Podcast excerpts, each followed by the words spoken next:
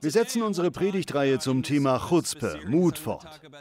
Heute möchte ich über etwas sprechen, was gerade für diese Zeit von Belang ist, nämlich nicht den Weg des geringsten Widerstandes einzuschlagen. Ich selbst bin ständig dieser Versuchung ausgesetzt. Bestimmt kennen Sie das auch. Man steht vor zwei möglichen Wegen. Der eine ist leicht und man kann ihn einschlagen, ohne dass jemand anders es sieht. Man kann zu den Chips greifen, es sich auf der Couch gemütlich machen und sich The Last Dance über den Basketballer Michael Jordan anschauen. Eine ganz tolle Serie, richtig gut. Aber dann gibt es den schwierigeren Weg. Man kann aufstehen und das tun, was man tun sollte. Man kann Gottes Ruf folgen. Und ja, Ruhe ist auch wichtig, absolut. Wir brauchen Zeiten der Erfrischung. Wir müssen uns in Abständen immer mal wieder zurückziehen. Aber während der Corona-Pandemie ist zumindest für mich die Versuchung groß, den Weg des geringsten Widerstands zu gehen. Und das, obwohl der andere Weg so lohnend ist. Und weil so viele andere ebenfalls faul sind und den Weg des geringsten Widerstands gehen, kann man sich leicht die erstaunlichen Möglichkeiten entgehen lassen, die vor einem liegen. Diese beiden Wege zeigen sich natürlich auch immer wieder in der Bibel. Die beiden Wege, die vor uns liegen. Der eine Weg führt zum Leben, der andere Weg führt ins Verderben. Es gibt einen Pastor, dem ich immer wieder gerne zuhöre. Er heißt Francis Chan und er ruft Menschen immer wieder inständig auf, hundertprozentige Sache mit Gott zu machen. Er will, dass Menschen ihr ganzes Leben für Gott einsetzen. Einmal sprach ihn ein Ältester aus seiner Kirchengemeinde an und sagte, Francis, wir wissen dein Herz zu schätzen, aber es gibt auch einen Mittelweg. Es gibt eine Mäßigung, die Menschen erreichen sollten. Es ist witzig, Francis' Reaktion darauf zu hören. Er fragt, oh, es gibt einen Mittelweg, wirklich. Ich dachte, es gibt nur einen breiten Weg, der ins Verderben führt und einen schmalen und schweren Weg, der zum Leben führt. Aber gut, offenbar gibt es auch einen Mittelweg. Der Drang kann schon stark sein zu sagen, lass uns einfach tun, was alle anderen tun. Lass uns einfach so sein wie alle anderen. Lass uns den leichten Weg gehen, besonders wenn vor uns ein schwerer Weg liegt. Ja, er kann wirklich schwer sein. Ja, für viele von uns ist er jetzt schwerer als vor einem Jahr. Aber gehen Sie trotzdem diesen Weg. Wagen Sie einen Schritt auf diesem Weg und erleben Sie, was Gott tun kann, wenn Sie beschließen, dass Sie das Richtige tun wollen. Und mag es noch so schwer sein. Freude und Lebenssinn gewinnt man, indem man Verantwortung übernimmt. Ich glaube, das ist etwas, was viele Menschen in unserer modernen Zeit vergessen haben. Wer seine Verantwortung aufgibt, der gibt auch eine ordentliche Portion Lebenssinn auf. Dasselbe gilt, wenn Gott uns etwas aufträgt, was schwierig ist und Opfer erfordert, seien es finanzielle Opfer oder zeitliche. Wenn wir glauben, dass es von Gott kommt und wir einen Schritt in diese Richtung wagen, finden wir dadurch unseren Lebenssinn. Lassen Sie sich das nicht entgehen. Versuchen Sie nicht aus Ihrem Leben eine beständige Freizeit zu machen. Die Corona-Krise kann eine Versuchung sein, den leichten Weg zu wählen. Stellen Sie sich dagegen. Beschließen Sie, dass Sie einen Weg finden werden, weiter in Ihrem Glauben voranzukommen, weiter in Ihrem Beruf voranzukommen, weiter in Ihren Beziehungen voranzukommen und in die Richtung zu gehen, in die Gott Sie ruft. Apropos Ferien, das erinnert mich an meine Schulzeit. Ich ging auf eine Schule in Tulsa, Oklahoma. Die Schule hieß Broken Arrow und befand sich am östlichen Stadtrand. In der Umgebung gab es viele Felder. Die Sommer in Oklahoma sind nicht bloß heiß, sondern schwül. Draußen ist es nahezu unerträglich. Stellen Sie sich vor, es sind nicht nur 38 Grad, sondern Sie müssen draußen auch noch mit einer dicken Decke auf dem Kopf herumlaufen und durch diese Decke atmen. Das ist die reinste Tortur. Im Sommer lag ich meistens auf der Couch. Die Klimaanlage war an, der Ventilator lief. Ich hatte eine gekühlte Cola in der Hand und schaute mir etwas im Fernsehen an. Aber ich hatte einen befreundeten Nachbarn, Josh, der gerne angeln ging. Fast jedes Mal, wenn er mich fragte, ob ich mit ihm angeln gehen wollte, dachte ich, kommt nicht in Frage, es ist so heiß da draußen. Ich habe hier meine Cola, meine Klimaanlage. Ich schaue Zeit der Sehnsucht oder was auch immer gerade im Fernsehen lief. Ich erinnere mich, wenn ich mich überwand, auch wenn ich versucht war, auf der Couch liegen zu bleiben, fühlte ich mich schon bald viel besser. Ich dachte, Mann, ich bin so froh, dass ich mit zum Angeln gegangen bin. Ich bin so froh, dass ich hier draußen mit meinem Freund bin. Ich bin so froh, dass ich mich überwunden habe. Deshalb stellte ich mir selbst eine Regel auf. Wann immer Josh mich diesen Sommer zum Angeln einlädt, solange es nicht gerade einen Notfall gibt, will ich Ja sagen. Ich wollte mir das Angeln mit einem guten Freund nicht bloß wegen TV-Serien, Klimaanlage und Cola entgehen lassen. So sollten wir auch mit Gottes Einladungen verfahren. Wenn es etwas gibt, wozu Gott uns unserer Meinung nach aufruft, dann mag es zwar Überwindung kosten, das Richtige zu tun. Vielleicht ruft er uns auf, Zeit mit unseren Kindern oder unserem Ehepartner zu verbringen. Vielleicht braucht ein Freund uns. Es kann sich eine Trägheit über uns legen. Willkommen im Club, ich erlebe diese Trägheit auch. Es kostet Überwindung, es kostet manchmal sehr viel Überwindung, etwas anzupacken. Aber treffen Sie schon heute die Entscheidung, wenn etwas angepackt werden muss, und das muss es früher oder später, bei vielen von Ihnen schon diese Woche, und Sie eigentlich keine Lust dazu haben, dann machen Sie es trotzdem. Gehen Sie Schritte in die richtige Richtung, denn Gott hat Belohnungen für Menschen auf Lager, die solche Entscheidungen treffen. So jemand sind Sie im Grunde. Sie sind kein fauler Mensch. Vielleicht fühlen Sie sich im Moment so, aber ich glaube, dass Sie im Grunde ein fleißiger, kluger, verantwortungsbewusster Mensch sind, der während dieser Zeit bei anderen Menschen ganz viel bewirken kann. Menschen wie Sie werden heutzutage gebraucht. Freudige Menschen, großzügige Menschen, hoffnungsvolle Menschen, die anderen zur Seite stehen, sie ermutigen und ihnen eine Hand reichen können. Sie können anderen helfen, aus dem Bett zu kommen, so wie Sie selbst aus dem Bett gekommen sind. Ich glaube, dazu regt Gott viele von Ihnen diese Woche an. Nach diesen Worten wollen wir über Mose sprechen. Unser heutiger Bibeltext umfasst zwei Kapitel. Es gibt eine vielsagende Geschichte über Mose. Er hatte ein bemerkenswertes Leben. Seine Lebensgeschichte ist meine Lieblingsgeschichte im Alten Testament. Das ist ein Grund, warum ich immer wieder auf Mose zurückkomme. Viele von uns wissen, dass Mose zwar als Hebräer geboren, aber von einer ägyptischen Prinzessin adoptiert wurde. Er wuchs als reicher Prinz auf und genoss viele Vorzüge am Hof des Pharaos. Es war das Bronzezeitalter und das Reich der Ägypter gehörte zu den reichsten und stärksten Reichen in der Menschheitsgeschichte. An diesem reichen Hof wächst Mose auf. Erstaunlich. Er genießt den Reichtum, isst die besten Mahlzeiten, wahrscheinlich stehen ihm hübsche Frauen und alle möglichen Unterhaltungen zur Verfügung. Wahrscheinlich macht er auch Gebrauch von diesen Möglichkeiten. Er lässt es sich gut gehen. Eines Tages regt sich dann etwas in seinem Herzen. Äußerlich gesehen ist er zwar ein Ägypter, aber im Innern ist er ein Hebräer. Er sieht, wie seine hebräischen Brüder und Schwestern versklavt und ausgenutzt werden. Vielleicht vergleicht er das mit seinem eigenen Leben und er erkennt, Mann, das Essen, das ich habe, der Reichtum, den ich jeden Tag genieße, das ist die Frucht der Versklavung meines eigenen Volkes. Wie kann ich so weiterleben? Etwas regt sich in ihm. Dann sieht dieser ägyptische Prinz, der innerlich ein Hebräer ist, eines Tages, wie einer seiner hebräischen Landsleute von einem ägyptischen Vorsteher geschlagen wird. Mose, der in gewisser Hinsicht heldenhaft ist, aber in anderer Hinsicht feige, ermordet den Ägypter und vergräbt ihn im Sand. Er meint, er hätte damit eine gute Tat vollbracht. Am nächsten Tag sieht er, wie sich zwei Hebräer miteinander streiten. Er greift ein und fragt, Brüder, warum streitet ihr miteinander? Sie erwidern, was willst du? Willst du uns umbringen wie gestern den Ägypter? Mose merkt, dass Leute von seiner Ermordung des ägyptischen Vorstehers wissen. Bestimmt würde sein Stiefvater, der Pharao, ihn dafür zur Rede stellen. Jetzt weiß er nicht, was er tun soll. Vielleicht war der Pharao auch eher sein Großvater, oder? Mose flieht, und zwar ins Land Midian. An dieser Stelle möchte ich kurz den Pausenknopf drücken und etwas über Moses Alter sagen. Als Mose von Ägypten nach Midian flieht, ist er bereits 40 Jahre alt, okay? Er ist 40 Jahre alt. Die Midianiter sind im nordwestlichen Arabien angesiedelt und es gibt einige Hinweise darauf, dass auch sie Jahwe anbeten. Es ist interessant, dass es im Mittleren Osten Nicht-Hebräer gibt, die von Abraham abstammen. Balaam zum Beispiel. Er scheint Jahwe zu kennen und anzubeten, ist aber kein Hebräer. Die Midianiter stammen von Ketura ab, Abrahams zweiter Frau, die er nach Saras Tod heiratete. Es scheint, dass sie Jahwe anbeten, obwohl wir das nur aus Texten außerhalb der Bibel ableiten können. Als Mose nun ins Land der Midianiter flieht, sieht er einige junge Frauen, die Wasser für ihre Schafe schöpfen wollen. Doch sie werden von anderen Hirten, großen, stämmigen Männern vom Brunnen weggedrängt, wo ihre Schafe trinken. Da greift Mose dieser Ägypter ein und hilft den Frauen, ihre Schafe zu tränken. Die jungen Frauen gehen zurück zu ihrem Vater Jitro und erzählen ihm, da war ein Ägypter, der uns heute geholfen hat. Jitro sagt, ladet ihn zum Essen ein. Um es kurz zu machen, Mose heiratet Jitros Tochter Zippora. Er hat ein Zuhause gefunden, 40 Jahre später. 40 Jahre später kommt er am Sinai an. Bevor ich mit der Geschichte fortfahre, denken Sie mal darüber nach. Als 40-jähriger Prinz flieht er aus Ägypten.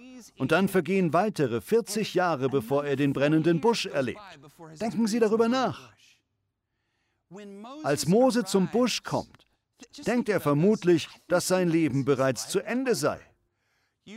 Vielleicht befinden sich einige Zuschauer in einem ähnlichen Alter. Hey, 80 bedeutet nicht, dass ihr Leben vorbei ist. Die durchschnittliche Lebenserwartung in den USA ist 78,5 Jahre. Die durchschnittliche Lebenserwartung in der Bronzezeit war etwa 26 Jahre. Ein Alter von 80 zu erreichen war schon sehr beeindruckend. Wer den vielen Seuchen, Kriegen, Morden und anderen Unglücken, die einem zustoßen konnten, entkam und es bis 80 schaffte, der hatte ziemlich gut abgeschnitten. Wenn wir uns Mose beim brennenden Busch vorstellen, dann malen wir uns oft einen Mann mittleren Alters aus oder vielleicht sogar einen jungen Mann. Das passt zum amerikanischen Traum, oder? Dass ein junger Mann, ein Träumer sich aufmacht, um etwas Neues zu entdecken. Aber Mose war ein alter Mann, als er seine Berufung entdeckte. Ich habe ein Bild von einem Mann aus dem Mittleren Osten in seinen 70ern gefunden. Vielleicht sah Mose so ähnlich aus. Verwittert. Er hat viel durchgemacht fern von seiner Heimat, fern von seiner Mutter und seiner Familie. Sie wissen nicht, wo er geblieben ist. Er ist verschwunden, ein Flüchtling. Seit 40 Jahren ist er ein Hirte. Können Sie sich vorstellen, von 40 bis 80 bloß ein Hirte zu sein und dann erscheint mit einem Mal ein brennender Busch? Wenn Sie sich Mose vorstellen, dann denken Sie an einen alten Mann. Keinen jungen Mann voller Hoffnungen und Träume, sondern einen alten Mann, dessen Leben dem Ende entgegengeht. Das ist sein Selbstbild. Und dann sieht er diesen brennenden Busch. Die Rabbis legen eine starke Betonung auf Moses Alter. Sie sagen, Gott wartete, bis Mose 80 war, weil er einen Mann brauchte, der geduldig genug war, einen Busch zu beobachten, der brannte, ohne zu verbrennen. In der Wüste einen brennenden Busch zu sehen, war zwar vielleicht nichts Alltägliches, aber auch nicht sonderlich ungewöhnlich. Normalerweise würde man weiterziehen.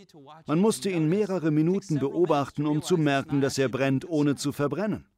Mose nähert sich dem Busch und beobachtet ihn. Da erschallt aus dem Busch eine Stimme. Mose. Mose. Mose erwidert mit einer alten, abgenutzten, müden Stimme, hier bin ich.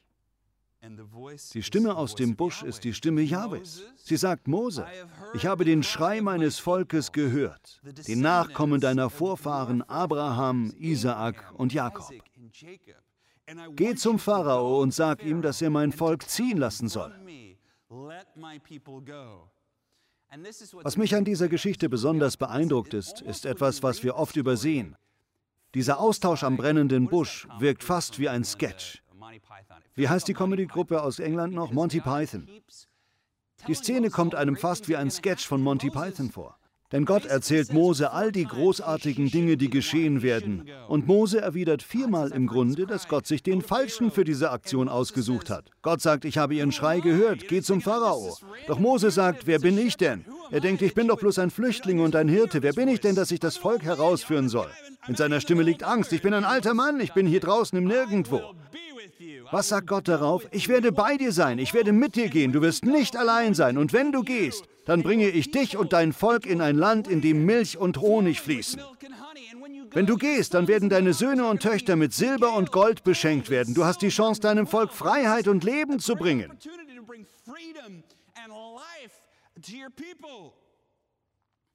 Aber welche Einwände hat Mose? Seine erste Ausrede ist, sie werden mir nicht glauben. Die werden mir das doch nie abnehmen, dass ich einen brennenden Busch gesehen habe. Ich bin nur irgend so ein Typ aus der Wüste. Sie kennen mich nicht. Darauf sagt Gott, okay, wirf deinen Hirtenstab auf den Boden. Der Stab verwandelt sich in eine Schlange. Mose hebt sie auf und sie ist wieder ein Stab. Steck deine Hand in dein Gewand. Gott vollbringt all diese Wunder. Als nächstes wendet Mose ein, und wenn ich nun nicht überzeugend reden kann, ich bin kein guter Redner. Ich kann nicht zum Volk sprechen. Ich stottere und finde schwer die richtigen Worte. Darauf sagt Gott, wer hat denn den Mund geschaffen? Ich werde dir helfen. Du wirst dorthin gehen und du wirst sprechen und du wirst dein Volk in ein fruchtbares Land bringen, wo Milch und Honig fließen. Als Hannah den Bibeltext vorlas, fragte Haven mich, was bedeutet Milch und Honig? Ich sagte, das bedeutet, dass es lecker ist. Nein, ich sagte, Milch und Honig ist ein jüdisches Bild dafür, dass es ein fruchtbares Land ist, wo Vieh und Schafe grasen können, und das man bebauen kann. Ich weiß nicht, warum Honig ein Bild für Landwirtschaft war, aber es war damals eine gängige Redewendung. Das ist damit gemeint. Gott fragt, wer hat dem Menschen denn den Mund gegeben? Schließlich sagt Mose, ach Herr, sende doch lieber einen anderen. Er sagt das gerade heraus. Dann steht dort, dass Gott zornig wurde. Er brüllt quasi vor Wut. Daraufhin folgt noch ein unbehaglicher Moment und dann sagt Gott, na gut, was ist mit deinem Bruder Aaron? Das fragt er buchstäblich. Was ist mit deinem Bruder Aaron? Der ist übrigens inzwischen 83 Jahre alt. Wie wäre es, wenn der für dich spricht? Darauf hat Mose nichts zu erwidern. Wir lesen keine Antwort von Mose. Wir lesen bloß, dass er seiner Familie sagt, ich möchte zurück nach Ägypten ziehen. Ich erzähle diese Geschichte, weil es Ihnen und mir momentan vielleicht ganz ähnlich ergeht. Wenn man seit 40 Jahren dieselbe Tätigkeit ausübt, ist man geübt darin. Man hat sich daran gewöhnt. Man entspannt sich. Man will bald in den Ruhestand gehen. Wie immer Ihre Situation im Einzelnen aussieht, jetzt kommt mit einem Mal diese große Störung ins Leben. Ganz gleich wie alt oder jung man ist. In einer Zeit wie der Corona-Krise kann man leicht sagen, Herr, such dir einen anderen aus. Oder Jetzt passt es gerade nicht so gut, Herr. Oder ich kann das nicht gut, Herr. Oder ich habe keine Zeit dafür, Herr. Oder was ist mit dem Geld? Was ist mit diesem und jenem? Wenn eine große Chance des Weges kommt und man Gottes Ruf verspürt, etwas moralisch Gutes für Mitmenschen oder sich selbst zu tun, kann man leicht sagen, ach, das muss doch jetzt nicht sein. Ich will das jetzt nicht tun. Ich möchte Sie ermuntern, liebe Zuschauer. Nutzen Sie die Chance. Vielleicht spüren Sie im Moment noch nicht Gottes Ruf, aber dann beschließen Sie jetzt schon, wenn die Zeit kommt, wenn sich die Möglichkeit bietet, dann ergreifen Sie sie, selbst wenn Sie eigentlich keine Lust haben. Auch wenn Ihnen nicht nach Aufstehen zumute ist, entscheiden Sie sich heute, wenn der Moment kommt, werde ich Ja sagen.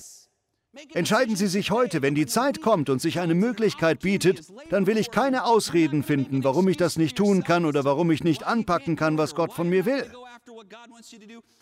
Treffen Sie heute die Entscheidung, dann können Sie sich daran erinnern, wenn die Möglichkeit kommt. Dann werden Sie Ja sagen, Sie werden es nicht bereuen. Sie werden froh sein, dass Sie wie Mose das getan haben, wozu Gott Sie berufen hat. Menschen brauchen Sie. Menschen brauchen Sie. Leute wie Sie werden gebraucht. Leute, die voller Freude, voller Leben, voller Vision sind. Je mehr Sie solche Schritte wagen, desto mehr lösen Sie sich von den Fesseln der Trägheit.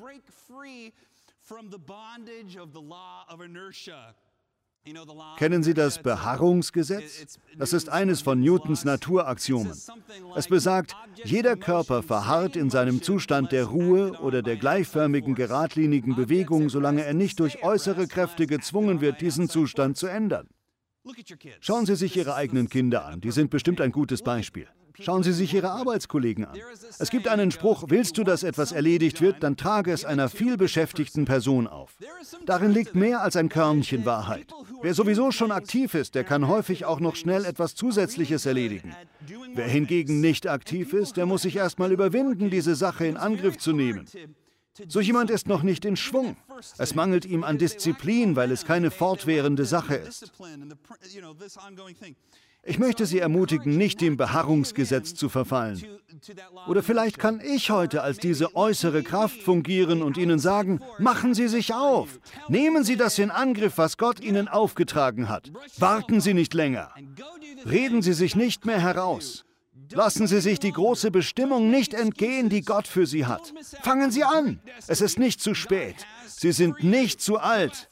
Sie sind nicht zu irgendwas. Sie sind nicht zu jung. Ich bin überzeugt, Gott wird das in Ihrem Leben tun. Es gibt so viele Ausreden, die wir haben könnten, besonders Corona. Uns bieten sich Möglichkeiten, die schwer sind. Es gibt Entscheidungen, die Charakter erfordern. Das ist nicht leicht.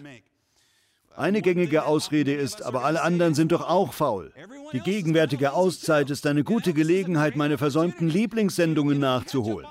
Es ist eine gute Gelegenheit, mal wieder meine Lieblingsspiele zu spielen. Was immer es im Einzelnen ist. Es ist eine gute Möglichkeit, faul zu sein, weil mich deswegen niemand in die Mangel nimmt. Niemand wird mir das vorwerfen. Aber ich möchte Ihnen sagen, dies ist eine große Chance, etwas zu tun, was andere nicht tun. Wer nur das tut, was alle anderen tun, der bekommt auch die gleichen Resultate wie alle anderen. Gott möchte nicht, dass wir wie ein Otto-Normalverbraucher leben. Gott möchte, dass Sie etwas ganz Erstaunliches tun. Etwas, was nur Sie tun können.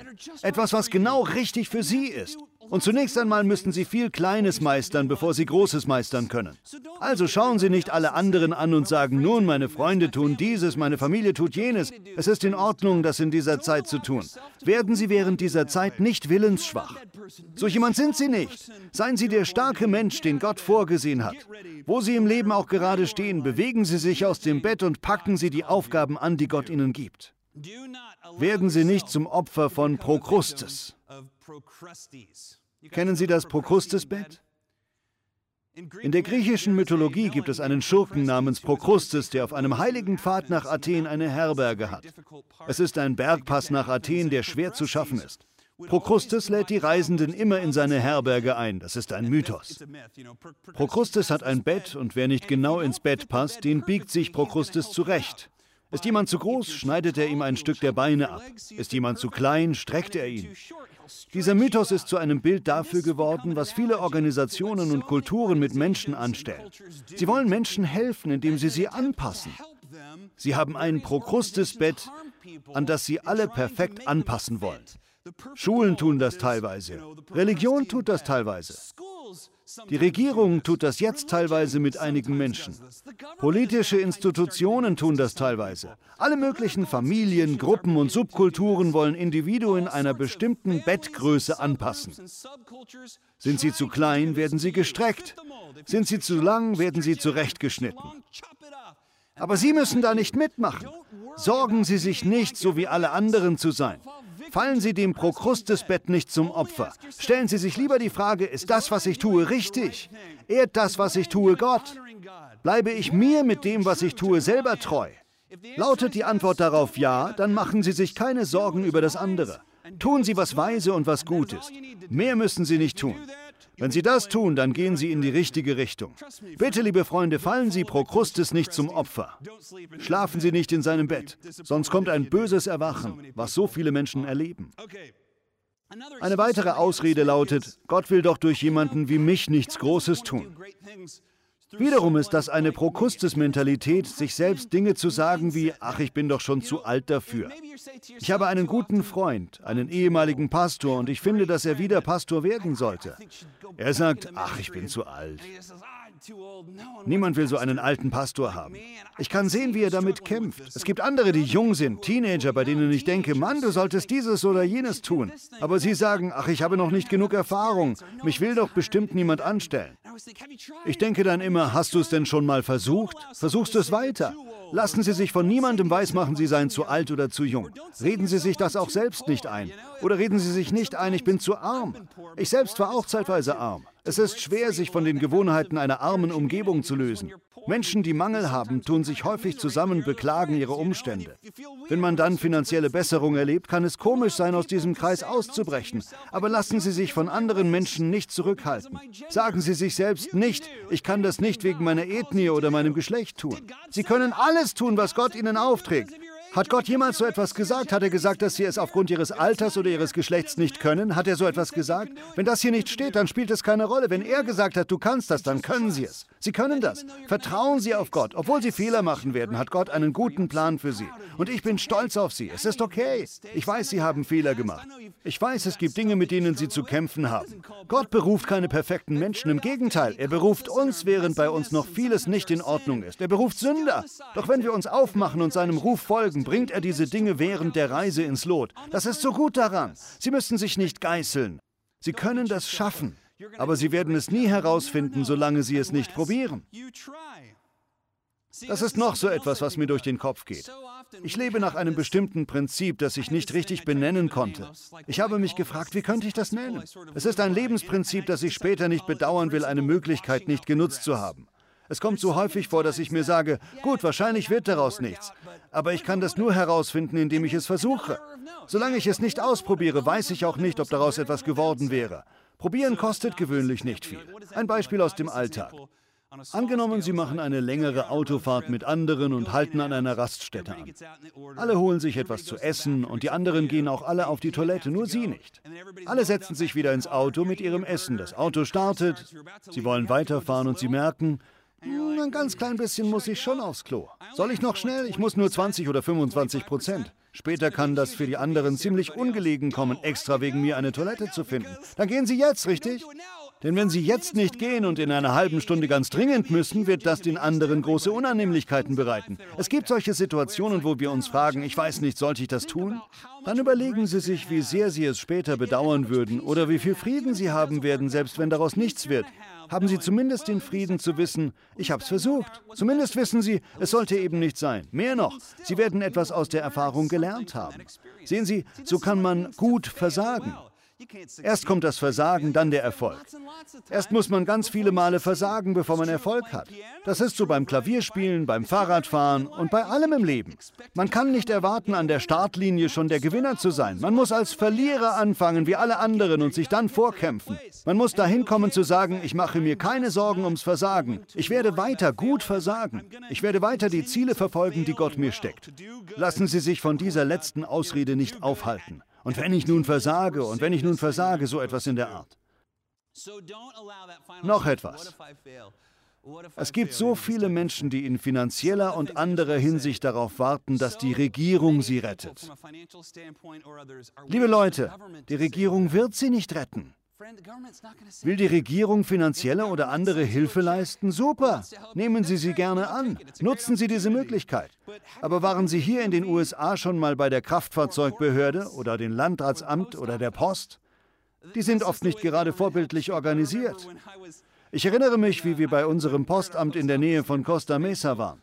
Ich musste furchtbar lange in der Schlange stehen. Dabei hatte ich nur ein kleines Päckchen aufzugeben. Jemand vor mir kam dran und dann der nächste und der nächste und als endlich ich an der Reihe war, hängt der Postbeamte ein Schild in seine Kabine und sagt, Tut mir leid, ich mache jetzt Mittagspause. Er holt sein Mittagessen raus und fängt an zu essen. Dann lehnt er sich zurück und spielt Pokémon Go auf seinem Smartphone. Die Sache ist die, viele Menschen haben momentan zu kämpfen, das verstehe ich. Es ist finanziell schwer. Leute denken, ich brauche nur die Hilfeleistung von 600 oder 400 Euro oder wie viel auch immer es ist im Monat. Ich hoffe, Sie bekommen sie. Ich hoffe, die Regierung hilft Ihnen. Aber Sie brauchen die Regierung nicht. Sie brauchen nichts davon. Sie brauchen nur Gott. Ich bin überzeugt, es kommt auf den Glauben an. Sie müssen Ihre Bestimmung selbst anzapfen. Das ist Ihre Aufgabe. Warten Sie nicht auf jemand anderen. Warten Sie nicht auf irgendeine Organisation oder auf Ihre Rente oder auf Ihre Firma. Warten Sie nicht auf andere, sondern nehmen Sie Ihr Leben in die eigene Hand und gehen Sie mit Gott vorwärts. Nehmen Sie das, was er Ihnen aufträgt, in Angriff. Sie werden es nicht bereuen. Gott hat Ihnen viel mehr Kraft gegeben, als Sie sich selbst zutrauen. Viel mehr Kraft. Gehen Sie Risiken ein. Wagen Sie sich aus dem Boot heraus. Hinterher merken Sie, das hat schon die ganze Zeit in mir gesteckt. Das tun Sie ja auch. Ich bin stolz auf Sie. Sie werden es so, so, so gut machen. Noch ein Gedanke zum Abschluss. Blaise Pascal war ein Mathematiker, aber auch ein Nachfolger Jesu. Es gibt die sogenannte Pascalsche Wette. So kam er zum Glauben. Er sagte sich, im Grunde gibt es vier Möglichkeiten. Entweder existiert Gott oder er existiert nicht. Entweder glaube ich an Gott oder ich glaube nicht an ihn. Wenn Gott existiert und ich an ihn glaube, kann ich mit ewiger Glückseligkeit im Himmel rechnen. Wenn ich an Gott glaube, er aber nicht existiert, dann passiert nichts. Wenn Gott existiert und ich nicht an ihn glaube, muss ich mit ewiger Verdammnis in der Hölle rechnen. Wenn Gott nicht existiert und ich nicht an ihn glaube, passiert wiederum nichts. Es ist interessant, Pascal zu lesen. Durch diese Logik entschied er sich, Christ zu werden. Aber später schrieb er, dass sich das nicht groß auf sein Leben auswirkte. Erst musste er noch eine Berührung vom Heiligen Geist erleben. Trotzdem, das Prinzip der Pascalschen Wette lässt sich auf das Leben allgemein anwenden. Wir produzieren so viele Reuegefühle, weil wir den Weg des geringsten Widerstandes gehen. Wir folgen dem Komfort des Bettes. Wir folgen dem Komfort der Klimaanlage. Wir schieben Dinge auf die lange Bank. Ich nehme das morgen in Angriff. Ich nehme das nächste Woche in Angriff. Dabei gibt es jetzt notleidende Menschen, die sie brauchen. Auf sie wartet eine Bestimmung, die sie weiterhin ruft. Jeden Tag erklingt in ihrem Hinterkopf eine kleine Stimme, die fragt, was, wenn ich das gewagt hätte? Was, wenn ich aus dem Boot gestiegen wäre? Was, wenn ich den schwierigen Weg eingeschlagen hätte? Besonders während einer Zeit wie der Corona-Krise, wenn sehr wenige Menschen das tun. Was, wenn sie anders wären? Und das sind sie ja schon. Sie sind anders. Sie sind einzigartig. Sie sind der Einzige, der wie sie ist. Und Gott braucht sie heute.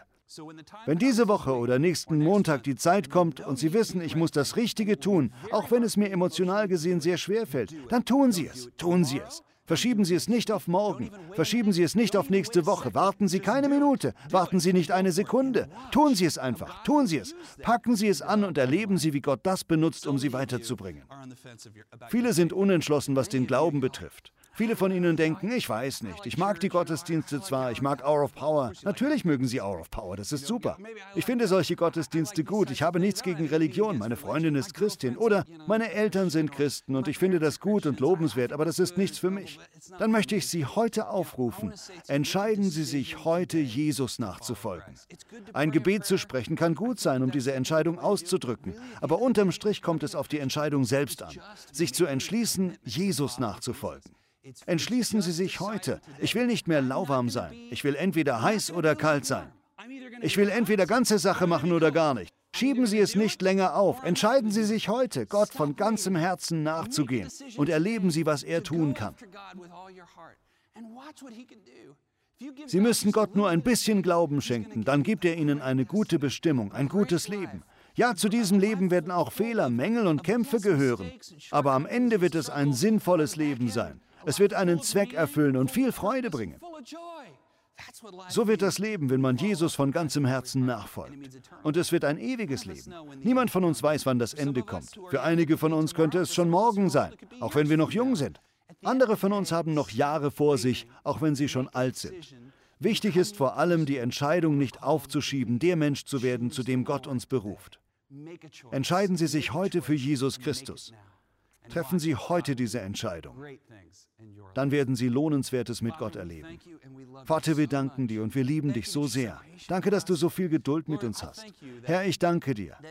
Viele von uns mögen das Gefühl haben, dass wir unsere Bestimmung verpasst haben, dass wir unsere Berufung versäumt haben oder dass wir zu weit von dir weggekommen sind, um noch von dir gebraucht zu werden. Vielleicht meinen wir auch zu viele Zweifel über dich und den Glauben zu haben. Aber Herr, ich weiß, selbst wenn nur ein Prozent von uns glaubt und 99 Prozent zweifelt, kannst du dieses eine Prozent benutzen. Entsprechend wollen wir dir den Prozentsatz unseres Herzens geben, den wir geben können, damit wir es dir eines Tages ganz geben können. Ich bete für jeden, der mich jetzt hört und mit der Entscheidung ringt, dir nachzufolgen und den nächsten richtigen Schritt zu gehen. Herr, danke, dass du alles gebrauchen kannst, unsere Erfolge genauso wie unsere Misserfolge, um uns zu dem Menschen zu machen, den du vorgesehen hast. Mehr als alles andere wollen wir deine Schüler sein und von dir lernen, Herr. Wir lieben dich. Im Namen Jesu beten wir. Amen.